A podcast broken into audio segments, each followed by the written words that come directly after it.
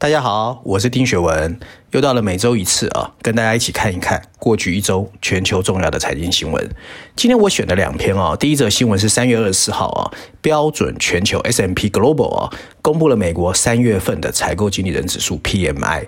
由二月份的五十五点九上升到五十八点五，八个月新高哦。另外呢，里面包括服务业的 PMI 则是五十六点五升至五十八点九，八个月新高，制造业 PMI 六个月新高。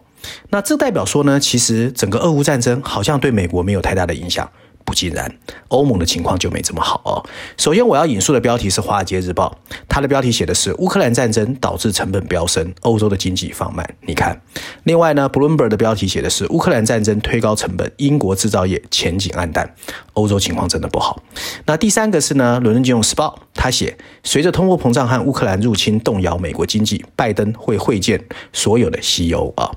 那欧盟情况确实就像我说的，没有这么好，所以他们公布的 PMI 哦，三月份的综合采购经理人指数创了两个月的新低，PMI 有五十八点二啊，下跌了啊。那这个下跌之后的幅度呢，虽然说没有想象来的高，还是创了十个月的新低啊。那服务业是表现比较好的，主要是因为他们疫情开始放松啊。，S M P Global 的首席经济学家 Chris Williamson 就表示，俄乌战争持续，对于欧元区的经济当然会产生直接和实质性的影响。欧元区今年 Q2 啊，存在衰退的风险啊。那无论如何呢，这是乌克兰战争发生之后的第一份 PMI 报告，所以全球其实是很关注的。那美国联准会主席 FED 呢，他最近也讲话了，他就说呢，他非常乐观，他觉得全球经济有可能可以软着陆。不过很多媒体界的分析师就认为啊，其实这个力道呢，其实是不大可能，他们觉得硬着陆的机会更大。主要呢是百分之二的目标不容易达成。那鲍尔在整个的演说中有特别提到啊，他举例了。一九六五年、一九八四年跟一九九四年的情况，当时 FED 也是升息，不过经济这个降温并没有发生，所以衰退也没有产生，所以他觉得软着陆是有机会的啊、不过到底美国经济会怎么样？因为它是全世界目前的火车头，我们还是要拭目以观。那众所周知，俄罗斯入侵乌克兰其实已经届满一个月了。最新的数据显示，俄乌战争跟相关的制裁即将要开始干扰供应链，欧洲和亚太企业的生产成本。都会激增，而这个激增的情况呢，到底会变怎么样呢？其实最明显看到就是日本跟澳大利亚，他们的 PMI 表现其实是不如预期。那当最近我们也看到拜登呢，在二十四号开始拜访欧洲、北约、NATO，甚至所谓的 G7，那强调呢，他们要联合采购，去所谓抵制俄罗斯大宗物品上升的一个情况。不到底能不能达成呢？其实二十五号会公布啊，到时候大家就知道答案。可是呢，三月份欧元区的制造商的零件跟原料成本确实在上升。所以，我刚才前面也提到，它慢慢的这些所谓冲击亚洲的情况就会来到。那由于通膨升高会压制经济增长，所以国际货币组织 IMF 呢，四月份的世界经济展望也可能会下修全球的 GDP。所以说，你说对全世界有没有影响？当然有影响。因为呢，事实上现在各国政府和企业都相信，全球经济其实越来越不稳定。乌克兰战争和疫情正把世界推向反全球化的一个方向，颠覆了过去我们所有认为理所当然的事。一体化经济的重要部分正在解体。美国和欧洲官员现在正通过制裁切断俄罗斯经济主要的部分跟全球商业的联系。那数百家西方的企业，我们看到已经离开了俄罗斯。那成本飙升跟供应链的不可预测，当然会让全球的经济雪上加霜。而西方官员和高管也在重新思考，但中国之间到底要怎么做生意？因为中国的态度到现在是暧昧不明的。那随着川普的贸易政策和美国优先的推进，其实美国所谓的美国优先的情况，也影响全世界在看全球化这件事情。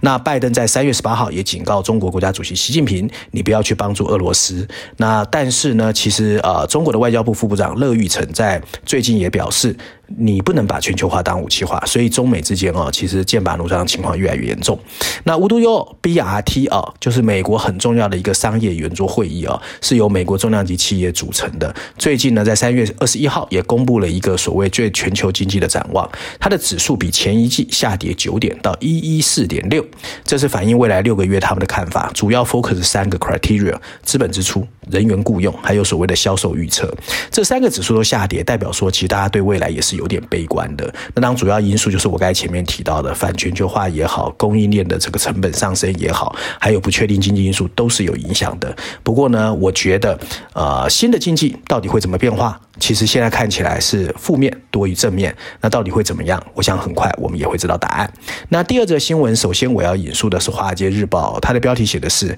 沙乌地阿拉伯考虑接受人民币而不是美元用于中国石油的销售。Bloomberg 写的是美元的主导地位正在悄悄的被削弱。第三个是《伦敦金融时报》，它表明呢，呃，SWIFT 不会像预期的那样奏效。那我们主要要谈的就是最近呢，在美国媒体界盛传其上的，就是说，呃，沙乌地阿拉伯这个全世界最大的石油出口国，可能会把部分的石油出口不再用所谓的石油美元，而是用人民币啊。所以呢，在过去二十年，美元在全球准备货币的占比，其实我们已经注意到稳步下滑。那到底人民币有没有可能取代？我们要拭目以待。那各国减持美元呢，主要分作两个方向，其中四分之一增持人民币，四分之三转向小种货币。那后者在资产的准备上面呢，作用是有限的。可是国际货币组织 IMF 最近有一篇新的论文啊，这个论文主要是由两个 IMF 的教授加上一个加州伯克莱大学的教授啊，叫 Barry Inchgreen，他们特别去写的，标题写的就很直白。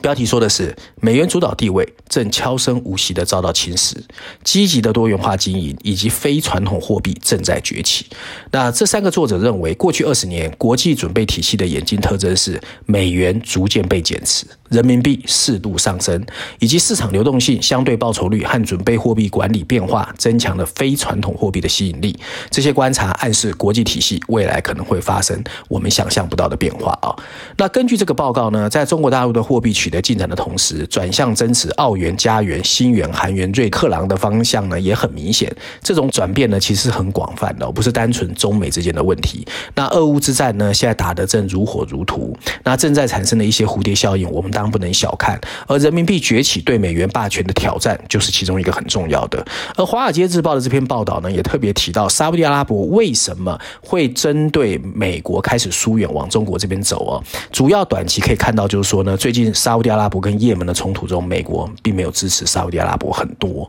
另外呢，美国在试图改善跟伊朗的关系，加上去年美国突然从阿富汗撤军，这都是沙乌地阿拉伯开始觉得美国不可靠的主要原因哦。那另外呢，美国自己在发展页岩油的。革命哦，所以美国有可能变成全世界最大石油出口国。你说沙乌地阿拉伯怎么会喜欢它？另外呢，呃，这个沙乌地阿拉伯最近呢政权有一些更替，新王也不见得喜欢旧的政商关系。而更重要是呢，俄乌战争爆发后，美国立刻冻结了俄罗斯的外汇准备。那对于沙乌地阿拉伯这种油霸来说，他当然也会担心。与此同时，我们也看到中国它的努力，一些成果也慢慢出现。第一个呢，沙乌地阿拉伯是中国的第一大原油供应国，中国购买了超过百分之二十五沙乌地阿拉伯。的出口石油。另外呢，中国在过去一段时间借由“一带一路”啊，帮沙乌地阿拉伯做了很多的基础设施。那这些基础设施也当然也让中国跟沙乌地阿拉伯的关系更好。那另外呢，美国 CNN 也报道，沙乌地阿拉伯在中国的帮助下，也在积极制造的自己的弹道导弹啊。那这种所谓的国防科技的帮忙，当然会让中沙的关系发生巨大的变化。那沙乌地阿拉伯扬弃当年的美沙两国有关必须坚持以美元计价石油交易的约定，当然会直接冲击美元的霸权。尽管美元因为不断印钞在贬值，但美元作为国际货币的地位始终屹立不摇。可是呢，中国肯定不希望被美元体系掐住脖子，所以其实中国在针对人民币崛起这件事情上也做了很多动作。首先在 SWIFT 上面，我们看到中国有所谓的 CIPS，那俄罗斯有 SPFS，他们其实早就已经利用彼此之间的关系，甚至包括往非洲啊，甚至中亚这些国家，在想办法提升它的地位。那当短时间之内不见得能威胁到 SWIFT 的一个 position。但是长期来看，加上中国在推所谓的数位货币，其实未来还是很难说的。那大陆推动的一带一路，向沙乌地阿拉伯采购石油，以及对非洲各国金援，如果都强化使用人民币交易，加上大陆在东南亚地区它有它的经贸实力，我们可以想见，CIPS 还是有可能跟 SWIFT 去相对抗衡啊。如果大陆跟其他国家更弹性处理长期支付失衡的问题，包括以其他货币去弥补逆差、债务安排、贵重金属或物资的交易，那么二次世界大战之后，美元作为国际支付硬货币的角色，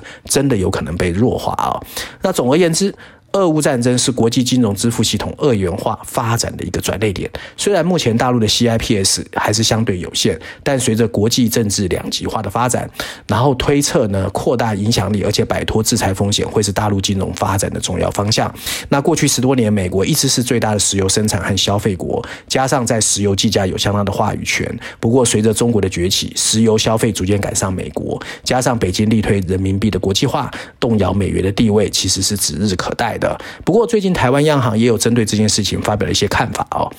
当然不出我意外哦，台湾央行就是说啊，人民币要步入国际化，你要开放市场啦，你要解除资本管制啦，你的隐私保护权很难受到外国人的信任啦，反正都是老生常谈。不过呢，美元到现在还是国际的主要货币，还是广泛运用在各领域，意味着各国要改变使用美元习惯，人民币能不能跟美元一样，其实还有一点时间要观察，我们也不用太紧张。那照例，我今天还是要推荐最新一期《经济学人》的封面故事啊、哦，这一期的封面设计呢很有意思，画中有画啊，在昏黄的背景前，我们看见是满坑满谷的钻油井的设备。不过，当他们倒映水中时，却变成了一座载着飞弹的卡车。左上角几个补充的黑字，大的黑字写的是 “Power Play” 权力游戏，小字的补充写的则是“能源和安全的新时代”啊。那文章主轴呢，当然是围绕能源和大宗商品成为普京政权的一个黑色核心这个情况展开。经济学认为，在普京统治俄罗斯的二十年岁月中，透过石油和天然气出口赚得的利润，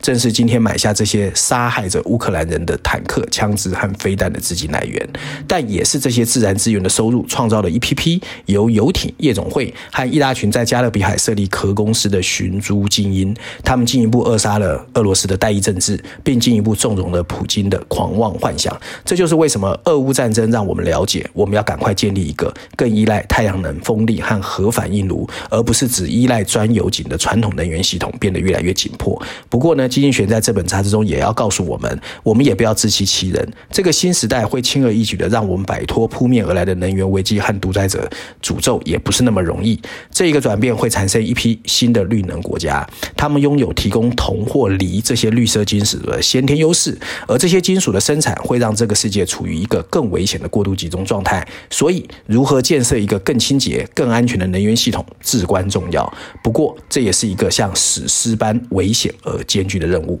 以上就是今天我想跟大家分享有关过去一周重要的财经新闻，希望大家喜欢。那最后呢，我也想跟大家呼吁一下啊，如果大家喜欢我的节目或觉得内容其实还不错听，麻烦大家给一号课堂按个赞哈。我想大家的支持就是我继续努力的动力。我们下次见。